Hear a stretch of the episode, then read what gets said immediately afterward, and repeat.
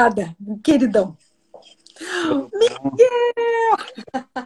Ana, só me, só me endireitar, tem pouca luz aqui. Uh, tem pouca prazer. Luz. Pra... Prazer estar com você de novo, né? É verdade, já é nosso segundo, segundo encontro aqui no Instagram. Né? Segundo encontro. Eu gostei e você também gostou, né? Sempre é uma relação bilateral. Com certeza. E a gente, a gente. é interessante, né? Porque com essa questão de quarentena, a gente só está tendo a oportunidade de conversar por aqui mesmo, né, Miguel? É, exatamente. Se bem que eu não sei uh, o que é que é quarentena, né? Ah, essa ou tá... no fundo eu sei, ou no fundo eu sei que eu sempre experimento essa sensação no início do ano, na vindima que eu faço no Seival. Quando você fica lá internado. Isso, desterrado. Internado é coisa de loucos, né? Eu... Verdade. E no caso, até na nossa primeira live, você estava lá né? Você fez até direto da. Exatamente. Da... Exatamente. Né? Olha o Felipe Beber aí. Exato. A gente aí. Tem muita gente bonita aqui. Uh... Ih, gente. Todo mundo aí com a gente. A Marina tá. A Marina, é, Vielô, o Gilberto, que são meus colegas de profissão na Miolo. Gilbe... Oh. Gilberto, a gente tem que falar dele, né? Porque eu vou falar, óbvio, porque eu vou falar de um vinho que é criação dele. Então, Gilberto, você tá aí? Dá um oi para mim. Vai, Gilberto. Oi. falar mal de Gilberto Simonage. Manda um beijo mim, Gilberto. oh, meu Deus. A Marina. Hello, Marina. Hello. O, o, o Miguelzinho. Alberto, meu querido. Alberto Conte. É, a, a, na última hora, inventei modo da gente tomar dois, né, Miguel? Exato, não tem problema. Se quiser né? um terceiro, eu tenho ali. então, deixa eu contar pro pessoal que eu, que eu coloquei mais um na, na, na nossa. Porque combinado, é, o inicial, uh, a gente falar desse vinho, né, o miolo terroir, e vamos falar tudo que tem para falar desse vinho. Só que eu vou aproveitar, eu resolvi aproveitar o Miguel. Miguel, você está me, tá me vendo? Você me perdeu? Não. Ana? Oi. Alô? Tá, é, eu tive aqui um problema. Ah, tá, tá melhor? Tá melhor. Tá, ok. Acho que estava com o sinal de 4G, agora passei para o sinal da minha internet em casa. Você andou. Vamos lá. Ó, aí eu peguei esse isso aí, também tenho aqui. É, peguei esse que tem aqui, né? Que eu também tenho muita curiosidade desse vinho, aproveitar que eu sou o pai dessa criança, para conversar, conversar sobre e ele. Você, o espaço é seu, você que vai guiar esta live. Muito. Então, hum, uh, eu sugiro, se eu tiver que sugerir, Sugira. falar primeiro do, do, do Gamé, que é um vinho mais, uh, mais simples, mais fácil, e depois passar uh, para o terroir. E no meio falarmos de vinho, vinho brasileiro, vinho do mundo, falar de vinho. Boa, boa. Boa. A, a, a, a sugestão está aceita. Eu ia te perguntar mesmo, Miguel, por, por qual que a gente vai começar? Acho que faz mais sentido começar pelo, pelo Gamé. Pelo né? Gamé, pelo Gamé, sim. Então, tenho e que dizer alguma coisa do Gamé, for... é isso? E esse sim. é, ou ainda é, o vinho da Miolo com uvas da safra 2020, lançado no mercado? Exatamente. Esse, esse vinho Gamay é, é um vinho que deve ter uh, dentro da história de 30, 31 anos da Miolo, uh, tem uns 20 anos. Então, dois terços da vida da Miolo, a Miolo faz esse vinho. Uh. E em 2020 uh, nós reformulámos completamente, não completamente, que sempre ele foi maceração carbónica, sempre foi com gamé, mas do início, há 20 anos atrás, para hoje, mudámos a região. Então, primeiro era com Gamé uh, plantado na, na Serra Gaúcha, hoje é feito com gamé plantado na Quinta do Seival, que fica na Campanha, na fronteira com, com o Uruguai. Então, nesses 20 anos, mudou a região, a uva e o processo de vinificação manteve-se o, mesmo, só que em 2020 nós, nós uh, esse vinho veio, veio caindo muito as vendas, né? Uh, e então nós para tentarmos dar uma mudança, tanto é que 2000, tanto caíram que em 2019 nós não lançamos e vendemos o, o 2018 em dois anos, demorámos dois anos para vender.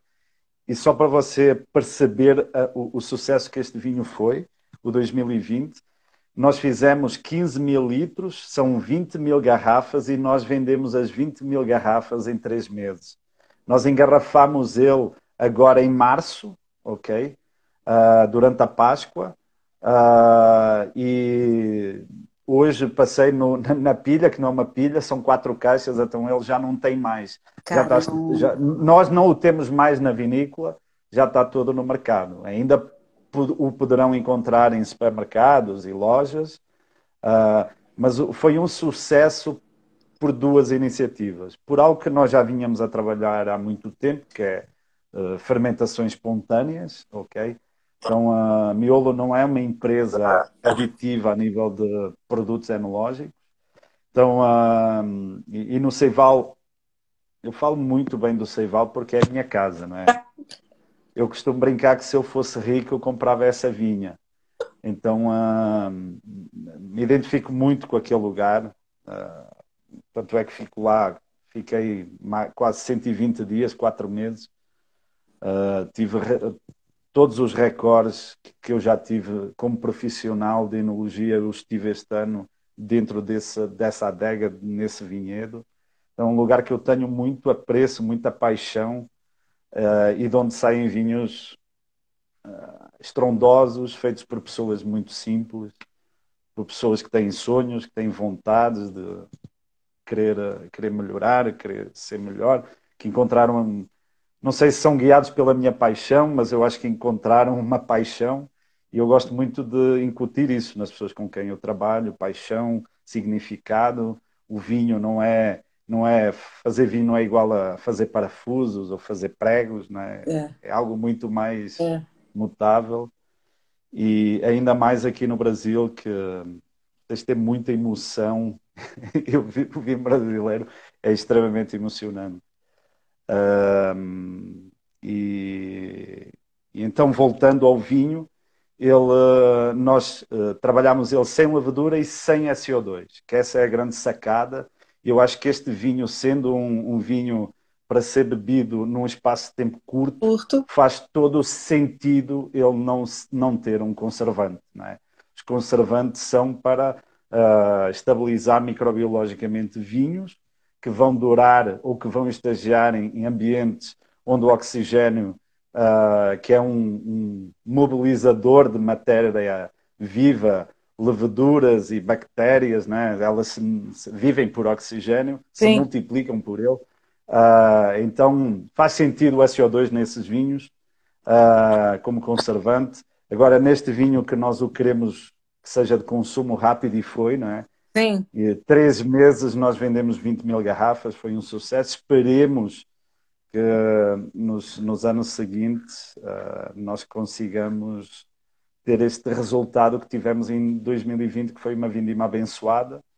É um vinho com, uh, com 12,5 de álcool, baixa graduação alcoólica, 12, 12, 12,5. E, uh, e é isso, é um vinho 100% maceração carbónica, 100% gamé, 100% brasileiro, 100% sem, sem adição de, de qualquer insumo enológico, nem Exato. E... Aqui está né, é a indicação do SO2 Free, né? Super legal. Eu acho muito legal porque vocês colocaram o Wild, né? Que é da, justamente essa, essa menção à levedura selvagem, né? Isso. E eu é... gosto uhum. também da ideia do Gamé Nouveau, porque eu não sei se todo mundo que está assistindo a gente sabe que a Gamé é a uva do Beaujolais, né, Miguel? Exatamente. E Exatamente. lá na é França é uva... existe o Beaujolais Nouveau. Exato. que é tipo o vinho de São Martinho dos franceses. Nós em Portugal temos um vinho que é o do São Martinho, é o vinho mais precoce, que se bebe muito regionalmente, que se bebe comendo castanhas, que é um, um fruto seco muito típico do, do norte de Portugal, especialmente.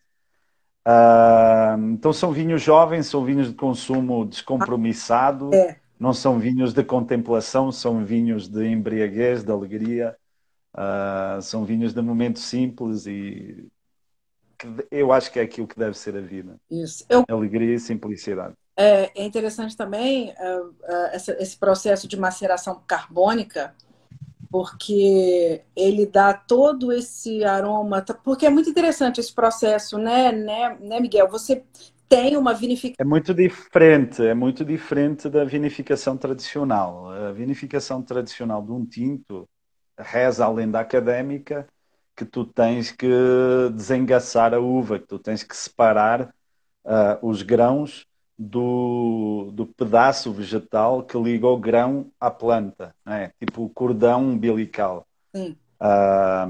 E, e então, no processo de maceração carbónica, nós não fazemos desengasse. Então, é 100% colheita manual. Todos os maceração carbónica do mundo são 100% uh, colheita manual. Muito legal. Porque a máquina, quando entra no vinhedo, ela traz só o grãozinho. O engaço fica no vinhedo.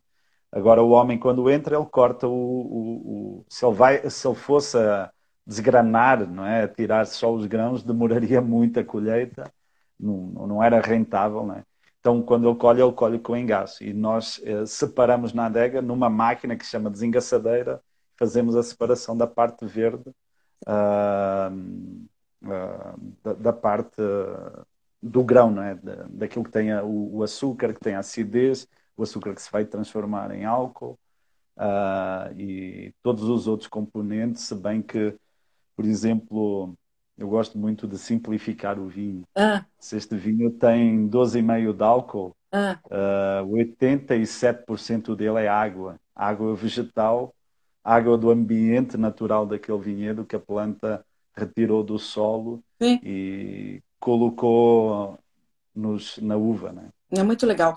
E é muito interessante, né, que nesse processo que você tem essa fermentação de cachos inteiros, o mais interessante é que pela maceração carbônica é esse fenômeno de do início da fermentação que acontece dentro do bago, né? Isso é muito interessante. Não é uma não é uma fermentação que acontece dentro do grão, é uma.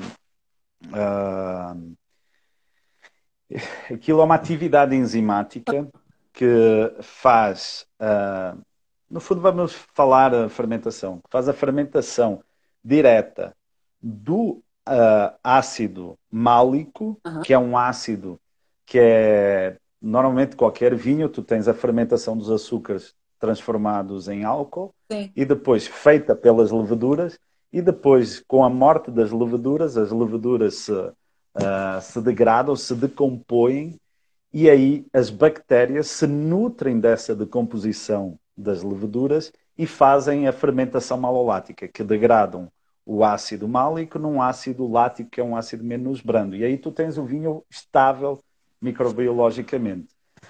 Na maceração carbónica, que é a primeira fase, tu colocaste a uva inteira no tanque, tu colocaste neve carbónica, fechou o tanque, uhum. vai haver a fermentação, porque os, os primeiros cachos que entram no tanque, eles caem com 4 metros de altura, chegam lá embaixo se rompem. Então há a formação de líquido.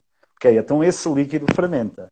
Mas todo o resto, 95% da uva está inteira. Do cacho sai inteiro do, do tanque depois do processo de maceração carbónica. Só que a grão, a película, ela é fragilizada. E nisso aí há uma fermentação, ok? Vamos simplificar Sim, por aí, é. do ácido málico em álcool direto.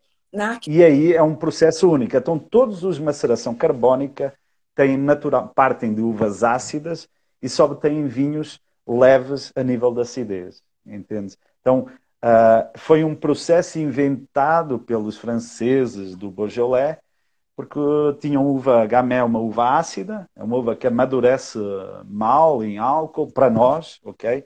Mas também lá. Uh, e tanto é que um ano super quente como este, estamos com um vinho de 12,5, né? Uh, colhidos ali terceira semana, segunda, terceira semana de fevereiro, sempre historicamente. É uma uva de média maturação.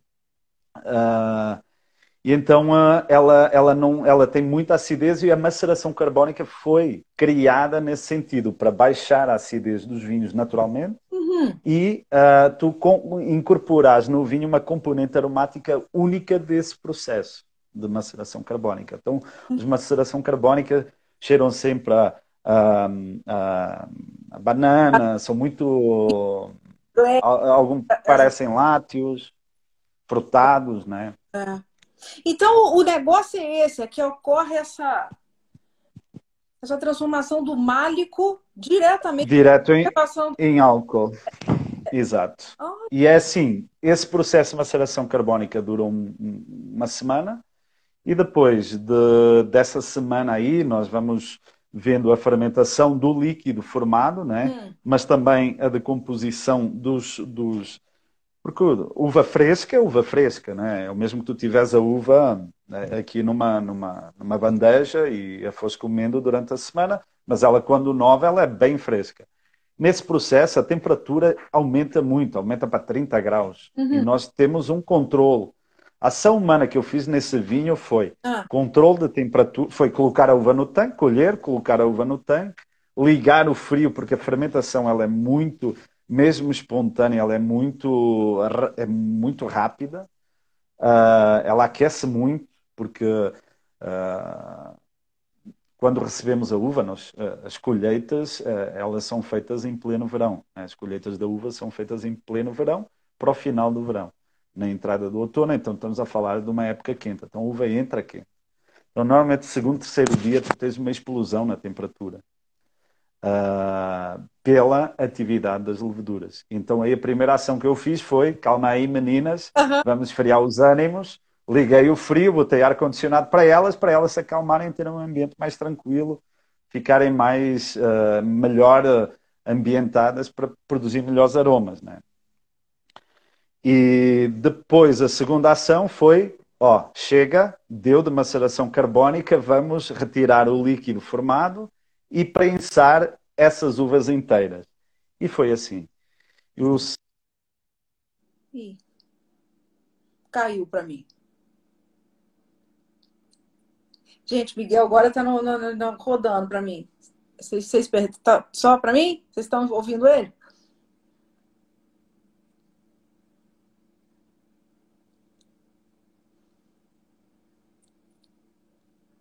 Gente, alguém me dá notícia? Eu perdi o Miguel.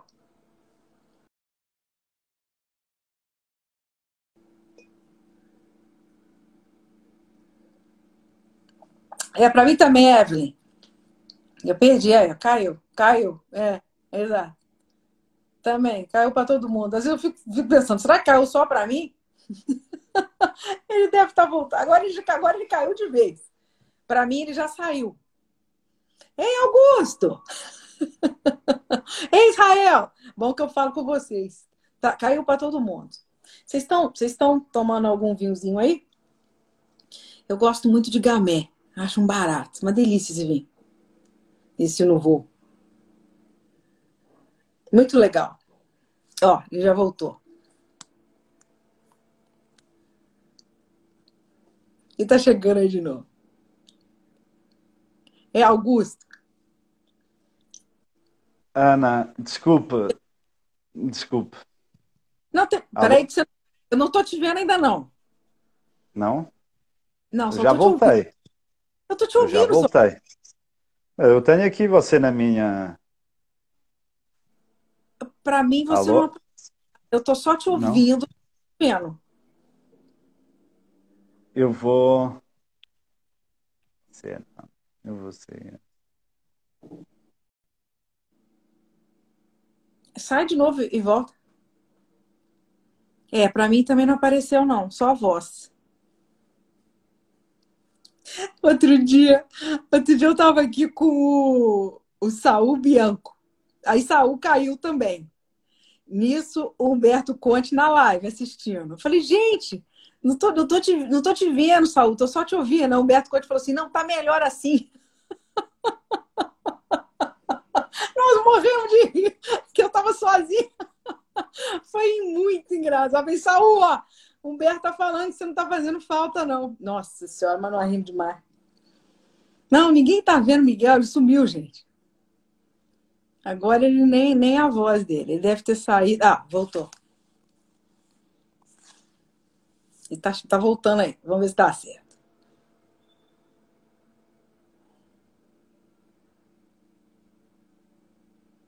Ih. Ó, tá hum. conectado. Agora. Ah. ah. Eu vi aqui uma piada que eu não fazia falta. É isso? não! Eu... Tudo bem. Deve ter sido um homem a fazer essa piada. Não. Eu estava contando, aconteceu a mesma coisa. Outro dia eu estava conversando ah. com o Bianco e o Humberto Conte assistiu na live. Aí o Saul teve problema de imagem, né? E a gente só estava ouvindo ele. Aí eu falei, gente, ah, okay. temos o Saul. Aí o Humberto falou assim, não, mas tá bem melhor assim. Aí nós morríamos de rir, porque ele falou que o Saul. Aí foi ótimo. Mas você, muito, você estava fazendo falta, Bielzinho. Ok, ainda bem, ainda bem. Mas vá, o Gamé, acho que é isso, foi, foi um, um tiro certeiro que nós tivemos e este vinho tem muito da participação do Alessio, que é o engenheiro agrónomo do, do Seival. Então eu até brincava com ele que a pressão agora não é uma pressão minha, porque trabalhar com fermentações espontâneas, com maceração carbónica, felizmente é, é o prato do dia para mim, eh, com uvas do Seival. Sim. Agora, a pressão grande está do lado do Alessio, porque o Gamé não é uma uva fácil de, de cultivar. Uh, nós tivemos um ano realmente abençoado, foi 2020, não é? Nestes últimos cinco anos tivemos três grandes anos, que foi 2015, 18 e, 20. E, e, e, todo o vinho é fruto de, do, do trabalho de, campo. Todo o vinho.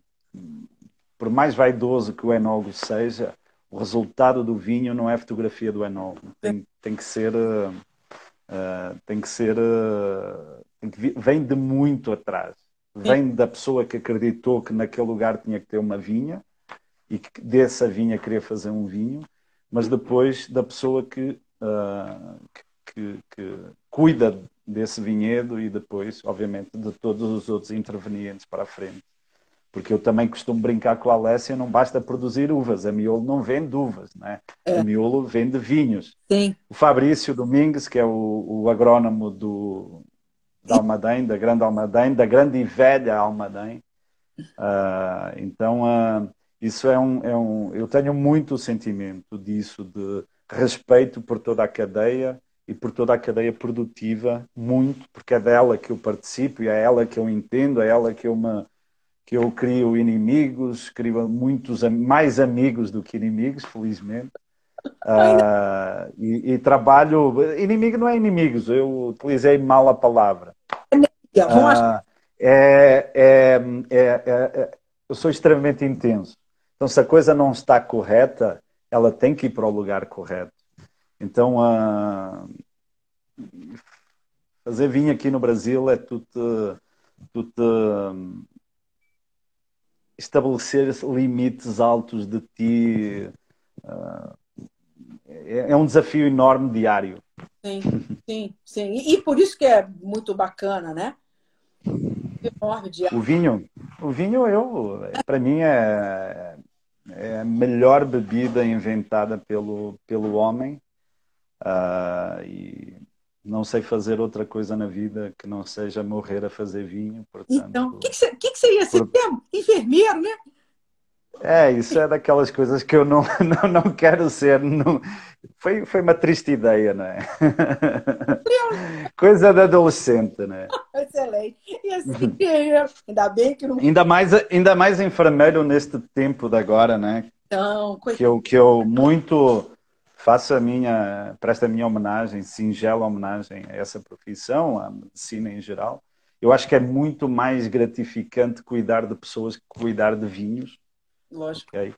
Então, uh, nossa, isto é só vinho, entendem? E, e, o vinho só tem que ser apenas bom, não ter defeito. Nada mais do que isso. E pode ser de todos os lugares do mundo onde seja possível, pelo clima e pelo solo, plantar e cuidar de, de um vinhedo. É. Porque depois a enologia ela, ela dá para fazer vinhos no, no, no Everest, dá para fazer vinhos no Polo Norte e no Polo Sul, é. levando as uvas para lá, né? Sim. Dá para fazer, mas não dá plantar, não dá para plantar vinhedos lá. mas fazer vinho dá para fazer em qualquer parte do mundo. verdade, verdade, muito bom. Bem, então é esse, eu, achei super legal. Eu queria mesmo falar com você sobre o Wild, aproveitar a tua, tua presença aqui. Mas acho que agora a gente pode passar para o Merlot, né? Falar dele. Vamos. Vamos, Merlot Terroir. Deixa, eu vou só terminar na taça. Tiago, muito meu amigo, Tiago do Zumami. Ah lá, ele quer ter um bigode igual o seu um dia. Tem que começar. Não, ele gosta muito. Ele gosta muito do meu bigode. Tem que começar a curtir o bigode wild. Ô, Ana, uma coisa que eu gosto deste bigode wild, uma coisa que eu gosto desta pandemia hum. é a obrigação do uso de máscaras em ambientes com outras pessoas, né? Uhum. Então, esse uso de máscara me permitiu salvaguardar, ok, sem restrições à palavra, este bigode aqui, ok? A palavra está sendo meio polêmica. Não tem polêmica, não tem polêmica. Depois você fala um pouquinho sobre esse assunto, mas a gente vai. Vamos, vamos falar do, do Vi, vamos falar do Merlot Terroir. Eu queria Primeiro, que você falasse dessa da equipe responsável pelo Merlot, uh, pelo, por, pelo miolo terroir. Né? Bem, uh, a equipa responsável, o grande responsável por tudo isto e por tudo aquilo que todos os funcionários da Miolo fazem na Miolo, chama-se Adriano Miolo, seus irmãos, seus tios, seu pai. Okay? Então a família Miolo. Então, esses são os primeiros grandes responsáveis por tudo isso. Sim, mas... Foram eles que tiveram a vontade, que tiveram o sonho e que neste terroir, onde o Merlot é maior expressão, ok? Que é o terroir do Val dos Vinhedos, que eu, que eu uh, aumento os limites dessa micro-região e, e boto-a na, na Serra Gaúcha. Realmente, nesse ambiente úmido de, de, de chuva, de solos ricos, não é? férteis, uh, a Merlot é aquela uva que ela consegue um, amadurecer e consegue uh, não ter problemas uh, de, de, de, podridões, entende? Amadurecer sadiamente. Então, a Merlot é para a nosso, os nossos cerca de 100 hectares que nós temos dentro da, da DO Val dos Vinhedos, a primeira e única denominação de origem para vinhos no Brasil. Ana, o Brasil é extremamente grande. Sim. O Brasil começa já no hemisfério, uh, no paralelo 4 norte, né? Já começa no paralelo, no meu, no meu hemisfério do, dos portugueses. E vai até o paralelo 33 sul. Uh, é um território que é duas vezes, quase duas vezes maior que a Europa a 27 Estados-membros. É um território muito grande. Não dá para falar de, de um vinho brasileiro, não dá para falar de uma uva que se adaptou a um lugar. Não tens como, não é? Não. Ah, não, não, não dá. Isso é reduzir demais, é não saber nada. É. não dá para concentrar. Numa é. uva, numa região, num estilo, não dá. Tanto é que não dá que se fazem vinhos de gelo, não é? em Santa Catarina, se fez, se fez pelo menos folcloricamente uma vez, mas se fez naturalmente, não aquele negócio artificial de colhe as uvas, bota numa câmara fria, congela, prensa e fica com o suco. Não, congelou naturalmente no vinhedo. Isso é impossível. Ah, você coloca isso no, no, numa enquete na, em Portugal, em qualquer país da Europa, os caras só pensam que o Brasil é, é país de sol, de praia, né? é, é essa imagem que se tem do Brasil. Uh, então, longe imaginar que cai geada, que cai neve, né? as pessoas não têm isso no, no, no imaginário. Então, há, há muitos vinhos brasileiros aqui dentro. Uh, e, e, a Miolo, eu tive a sorte de, quando decidi pelo, pelo Brasil, uh, de ter vindo para esta empresa, que é uma grande empresa, nacionalmente, mundialmente é uma pequena empresa. Qualquer adega cooperativa em Portugal produz mais do que nós produzimos. Uh, por isso é que eu acho quando eu, eu, detesto esse negócio de grande e pequeno. Aqui no Brasil tudo é pequeno a nível de cultura, de hum. cultura de vinho. Hum. Tudo é pequeno. Uhum. Se bebe pouco, né? Se chegou agora com festa a 2 litros brasileiro ano, se bebe muito dois, pouco. 15. Se tem que aumentar. Como? Dois... O gaúcho 15, o gaúcho bebe 15. Uh, eh, eu costumo eu costumo brincar que a solução do vinho brasileiro, isto aqui, depois eu vou falar do vinho, mas a solução do vinho brasileiro está uh, hoje é uma coisa só de gaúcho, é uma cultura do gaúcho. A solução do vinho brasileiro é quando o vinho for cultura de todos os brasileiros. E eu acho que a produção, naquilo onde eu trabalho, que é a produção de vinhos, o, Alessio Fabrício, o Jonatas, que é o agrônomo do, do, do Merlot Terroir, uh, no Val dos Vinhedos, é quando esses técnicos agrônomos uh, tiverem a produzir uvas em outros uh, estados, em outros lugares, porque eu, eu acredito muito nesse fenómeno multiplicador pela produção. Uhum. Porque onde está um vinhedo tem que estar um consumo próprio, mesmo que não seja cultura, mas vai se tornar cultura mais rápido. Então, uh, eu, eu, eu, tiro muito o chapéu, eu sou muito uh, respeituoso pela cultura do gaúcho. Uh, eu sou português, eu não sou daqui, me apaixonei por isto do vinho brasileiro. e eu, me, eu, eu, eu tenho uma admiração muito grande do gaúcho por isso. O gaúcho do vinho não é mais do que uma cultura europeia que há 150 anos veio para cá, que foram os imigrantes italianos e acreditaram nisto, trouxeram os, o único saber fazer que eles tinham na vida, que era plantar uvas, e trouxeram isso para cá, multiplicaram. Né? Vamos. É. O vinho é isto, o vinho é isto, o vinho é, é cultura, é hábito, é, é. não temos que. Não, é paixão. Mas vá, vamos lá ao Merlot Terroir e depois vamos não, mas... nos salvaguardar. Não, depois nos vamos salvaguardar. É ótimo que você está falando. Mas é isso, vinho, eu acho que é, é, essa é uma boa discussão, né? Inclusive é isso que a gente, é sobre isso que a gente está falando. Acho que a primeira briga, né? Se a gente pode falar em briga, tem que ser essa, é, dessa transformação cultural do vinho, o vinho virar alimento, o vinho ser considerado. Vinho, vinho. Vinho como instituição. Como... Tem que ser cultura, tem, tem, as pessoas têm que falar de vinho. Cultura. Eu falo muito, eu levanto muito a bandeira do vinho brasileiro, apesar de ser o português. Sim. Uh, eu acho que o, o, vinho, o vinho brasileiro é um vinho abandonado, o problema dele é, é a desunião que ele tem é a falta de comunicação que ele tem. Sim. Mas eu, eu sou quem nunca errou que atira a primeira pedra. Uh, né? Você nunca errou, Ana? Eu? Eu, eu erro. Eu sou perfeita, não erro nada. Nada, né? Não erramos nada. Parece. Então, uh... Isso, mas exatamente. Mas... né? E temos que aumentar isso. Tchê, somos homens, temos que acreditar na vida. Uh, há, uma, há uma expressão que eu conheci muito pela, pela Cecília Aldaz, ah. quando ela teve esta. E ela está nos a acompanhar aí na live, quando ela teve uma semana lá no Seival. Ah. O que é que tu queres? O que é que tu queres ter? Queres ter razão ou queres ser feliz?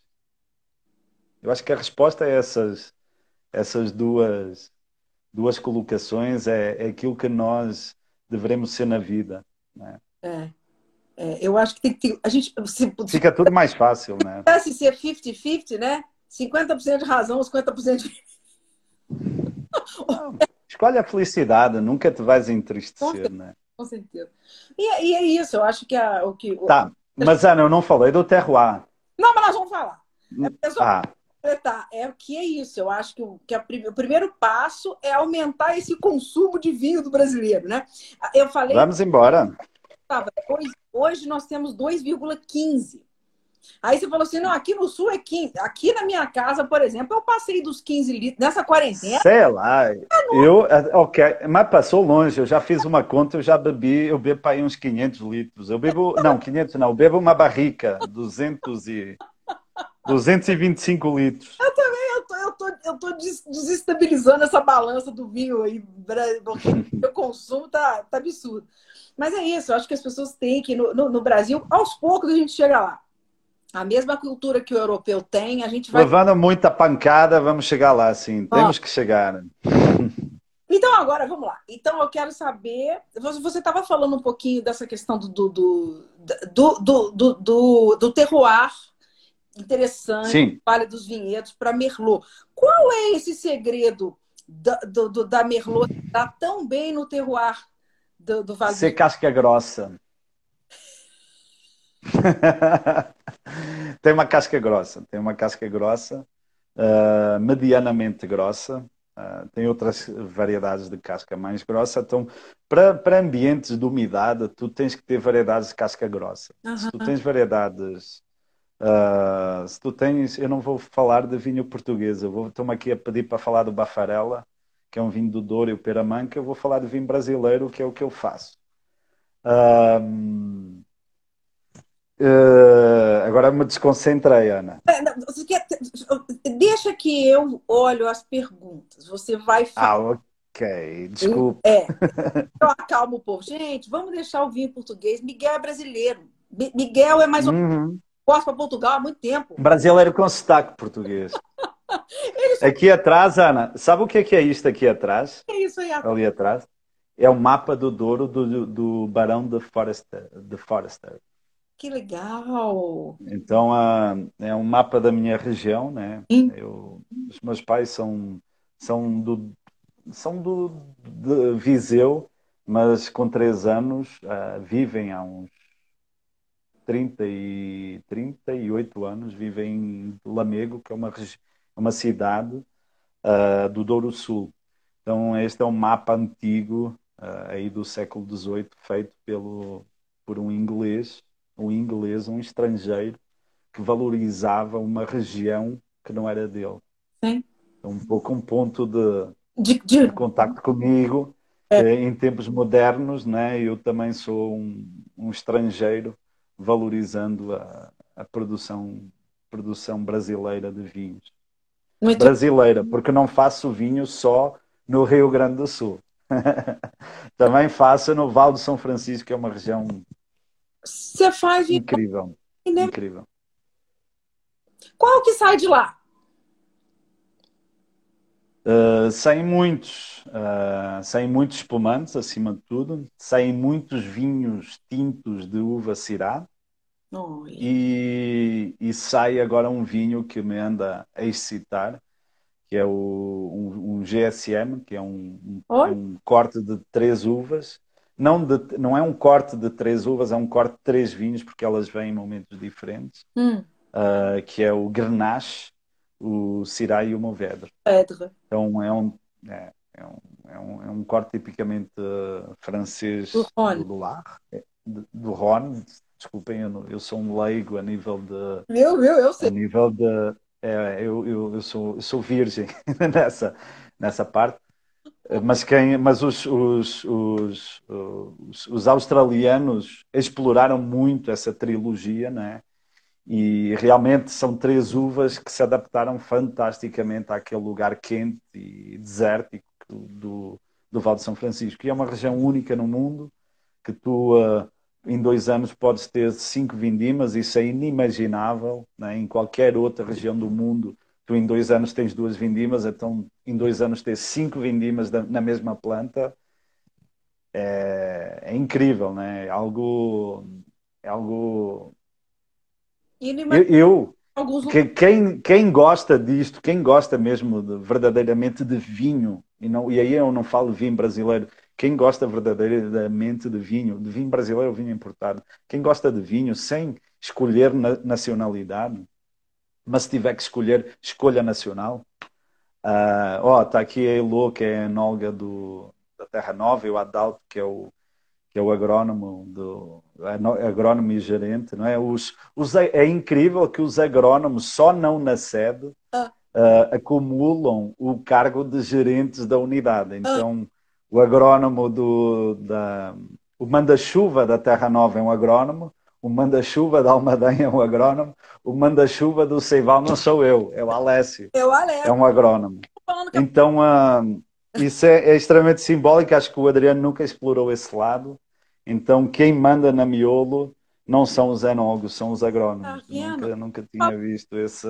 Falando que a pessoa errada, devia ter convidado o Alessio logo.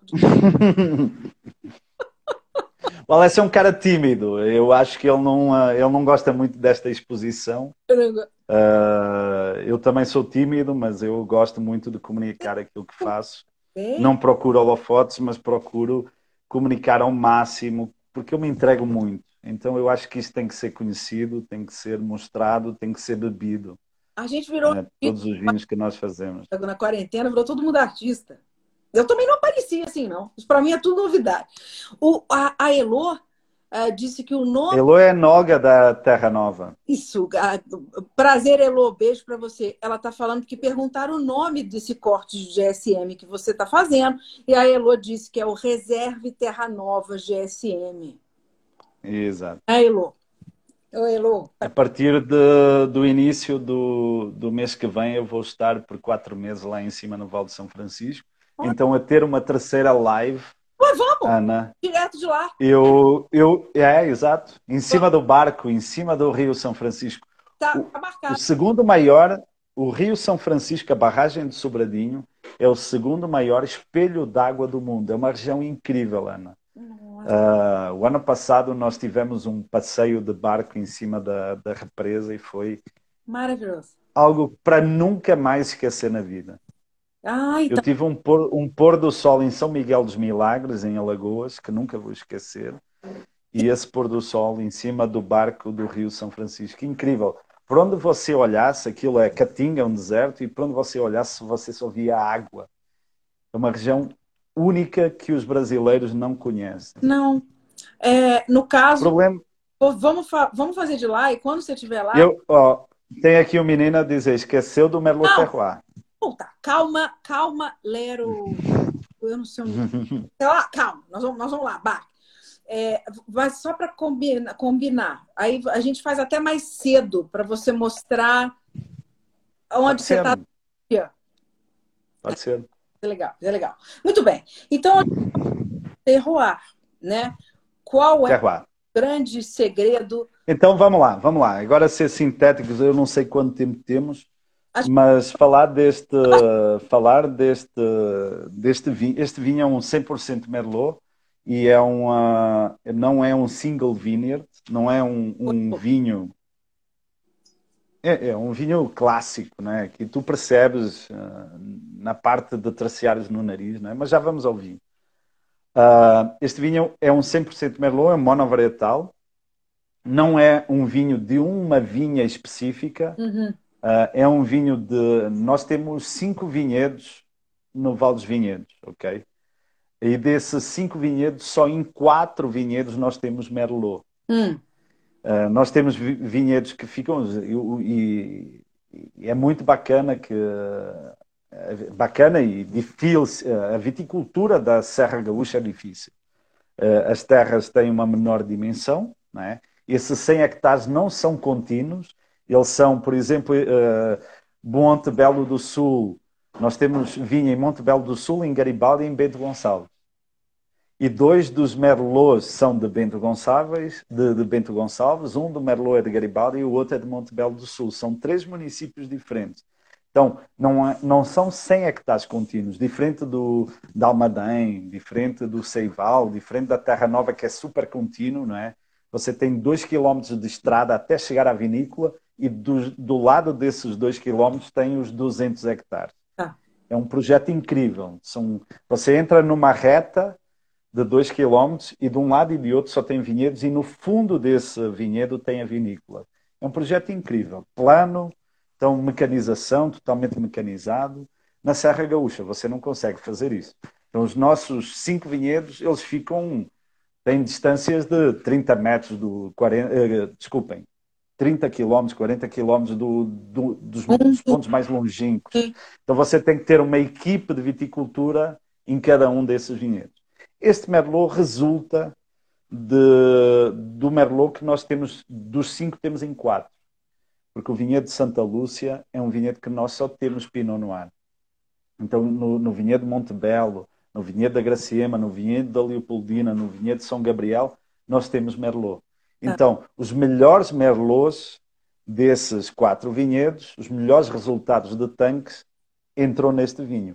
Porque o, o, o, o lote 43 é um single vineyard de duas uvas. Tá. Porque vem o, o lote 43, agora falando do outro vinho que não temos aqui Sim.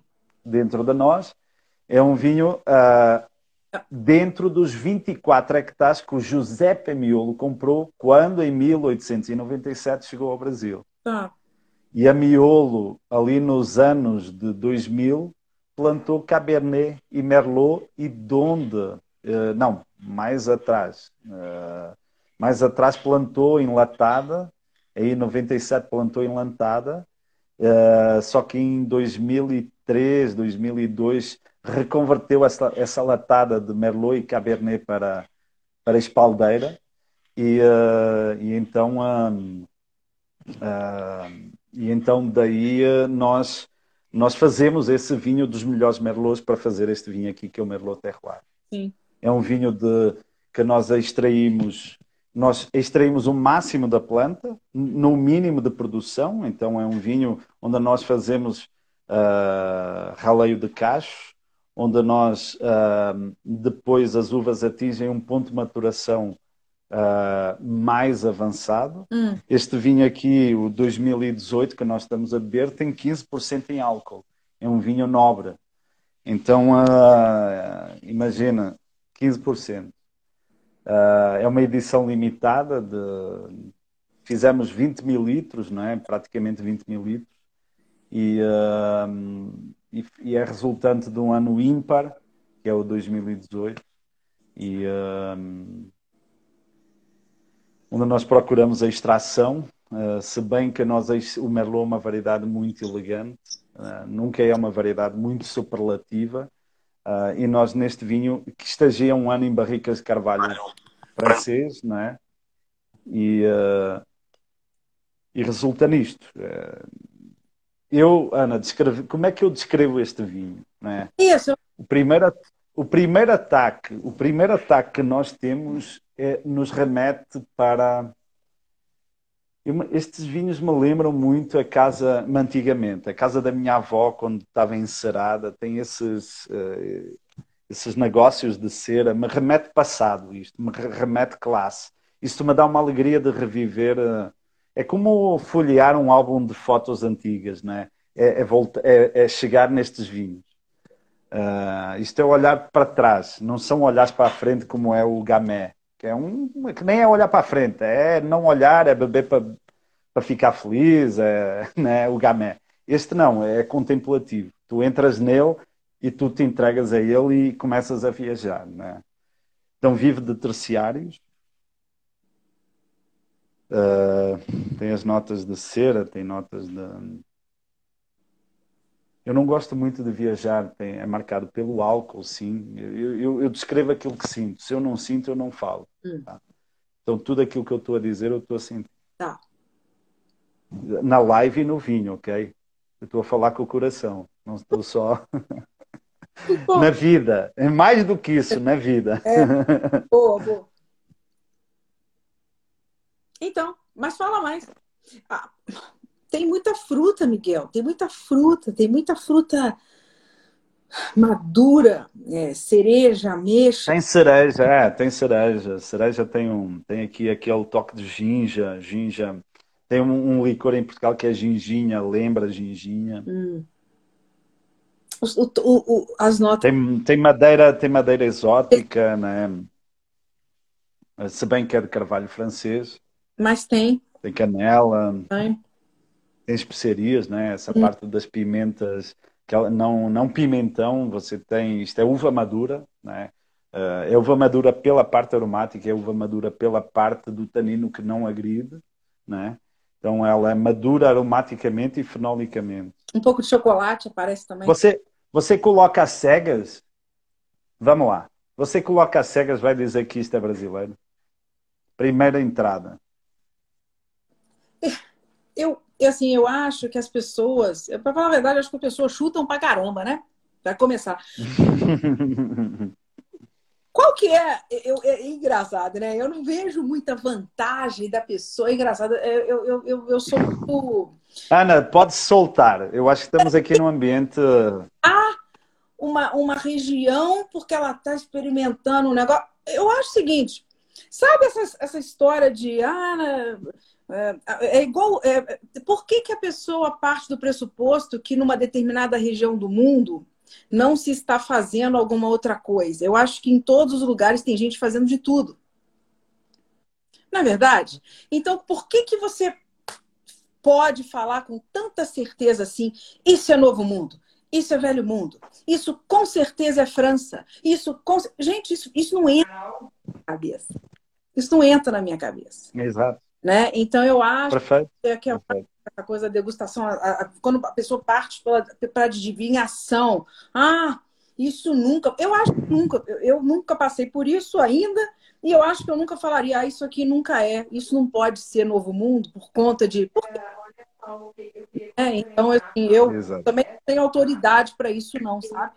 Mas a minha análise não pare... é ego, exato. Minha análise não, não passa por aí. Eu, eu sou muito, muito muito crua para dar esse tipo de. Eu, eu gosto de analisar. Somos dois. Eu Somos dois, Ana. É. Taça. O que, que eu tenho na taça? Isso que me interessa. Isso tá legal, isso está equilibrado, isso tá, tá, tá fazendo, né? traz um, um prazer no. Oh, Ana, né? Ana, utilizaram aqui o Wines Learner. Wines Learner. Você que é professora de inglês consegue corrigir a minha pronúncia. White learner. Aliás, super ego, super ego. Eu acho que tem muito disso, né? E, porque o vinho, todas as profissões, todas as, as atividades têm, têm isso aí de, de, de, ego, né? Mas o vinho, quando tu uh, te levas para uma, uma condição de subjetividade, né? Isto é extremamente subjetivo. Eu estou a avaliar este vinho mediante memórias afetivas, um histórico que eu tenho, não é? Uh, e você também, da sua. E nós somos diferentes. Ainda mais eu sou português e você uh, brasileira, mineira, de juiz de fora. Sim. São, somos completamente diferentes. Os ambientes naturais nos afetaram, não é? Sim. Então, uh, nós temos de estar despidos e, e, e temos que avaliar aquilo que nós sentimos e não entrar em subjetividades, em uh, ah, ouvi dizer, ah, fica bem dizer isto. Não, Sim. se tu sentes, fala. Se tu não sentes, Sim. a melhor, eu costumo brincar, uh, quando eu quero me reduzir à minha insignificância, eu, uh, eu, eu bebo vinho no Natal e todo o dezembro é passado em família. E só o meu pai é que é um bebedor, não um bebedor profissional, mas bebe vinho todos os dias. Uh, e a minha irmã bebe vinho quando eu estou lá. E, e ela é aquela tipo de consumidora que. Ah, Kátia, e nós estamos perante um vinho de aroma flagrante, tipo um Sauvignon Blanc que só, só cheira a maracujá, não é? Ou perante uma touriga nacional que lembra muito rosas. É. Kátia, o que é que cheira isto? Ah. E ela bota no nariz, ah, cheira a vinho. cheira a vinho. Exato. Então, isso aí, percebe? Sim. Ok, falta caminho, não vamos endeusar isto. Isto é bacana porque nos, porque nos tira das nossas vidas, eu, nos tira dos, das nossas rotinas, não é das nossas vidas, mas nos tira das nossas rotinas, nos aumenta o índice de sociabilização, mesmo em tempos de quarentena. Uh, e Bruna, por favor. É, eu, eu... E, e, e, e, e, e então é isso aí. Ser, ser uma pessoa que sabe ser um bom degustador, né? Ser uma pessoa que analisa um vinho, não é, não faz parte de uma adivinhação ou de você simplesmente valorizar uma, alguma coisa por, por, por ela vir de um determinado lugar ou não, né? Eu acho que, que o a única vantagem do ACEGAS é quebrar parâmetros pré-estabelecidos, né? É justamente você quebrar um cara que jura que isso aqui não sei, europeu, né? É velho mundo e você quebra o cara do Brasil. Bruna, por favor. a Bruna. Não, uh, estamos aqui em ambientes paralelos. Desculpem. Não tem problema. Mas é isso, eu acho que. E, é, e isso faz parte disso que a gente cultura do vinho. É, para ser mais demo... eu não gosto muito dessa coisa do da, da... mas democratizar eu gosto da palavra democratizar né, transformar isso uma coisa mais próxima das pessoas. As pessoas não têm que ver que isso não tem segredo, né? Não tem, você não tem que ser um super humano para Não tem. Não, eu não tenho, eu não tenho um super nariz, sabe? Esse negócio do cara, isso é mito, isso é piada do cara pegar numa taça e, e dizer o produtor e dizer o, o ano com, com ênfase, nunca ter falhado um vinho. Isso é conversa, isso é, isso é novela, entendem? Isso não existe. Nesse... Eh, os enólogos não são cães, não é? Os cães, se fossem treinados, conseguiriam. Nesse novo então... daquele, daquele Som, eu cheguei a ver o 3 e o Steven Spurrier, analisando às cegas um borgonha americano, falou com, com a pessoa que estava conversando com ele que aquele borgonha, ele estava cheio daquele borgonha na adega dele, que é borgonha francês. E ele... A Cecília está a dizer que não é mito, não. E acabou que, no final das contas, ele estava tomando... Mas o Arthur Azevedo está a dizer que é lenda urbana. Então agora fica... Eu também acho. E aí eu concordo com o Arthur Azevedo. Mas a Cecília tem que me... Tem que me... O que, que você falou? Que... Mostrar essas outras histórias. Do que, que eles estão falando que eu já perdi? Não, a, a Cecília disse que não é mito, o Arthur Azevedo disse que é lenda urbana. Sobre o quê? Gente, eu já perdi. Alguém me, me. Não, do nariz, de tu identificares um, um vinho, um ano, direto, né? Eu, Cecília, eu falo direto, nunca ter falhado um negócio. Né? Chega nesse nível, ela já tem que ter tomado aquele vinho antes, para começar. Para chegar a, a falar, adivinhar, a chegar a falar, esse vinho é o vinho tal. Ela tem que ter tomado o vinho tal. Ela tem que ter um, um, um chão aí, uma, uma, um, uma experiência muito grande, eu acho. E eu acho que as pessoas se enganam. Assim, eu estou falando que o Steve Spurrier estava falando que estava tomando Borgonha e ele estava tomando um, um, um, Pinot Noir americano. Uma cópia da Borgonha. E, e foi o cara que fez o julgamento de Paris, Sim. Né? Foi então, o promotor do julgamento um pouquinho. Essa coisa... Bem, eu, a minha humilde opinião, eu, eu sou muito nova no, no ramo, eu, eu não sei. Eu não sei eu também. direito de estar falando isso que eu estou falando, né? Mas ok, eu tenho sim, né? Afinal de contas, é a minha opinião. Ô, Miguel, o Instagram tá, tá dando o reloginho aqui. Você volta um pouquinho mais comigo aqui? Não precisa ser muito tempo. Eu... Finalizar. Tá, eu volto. Para mim é um prazer, Ana.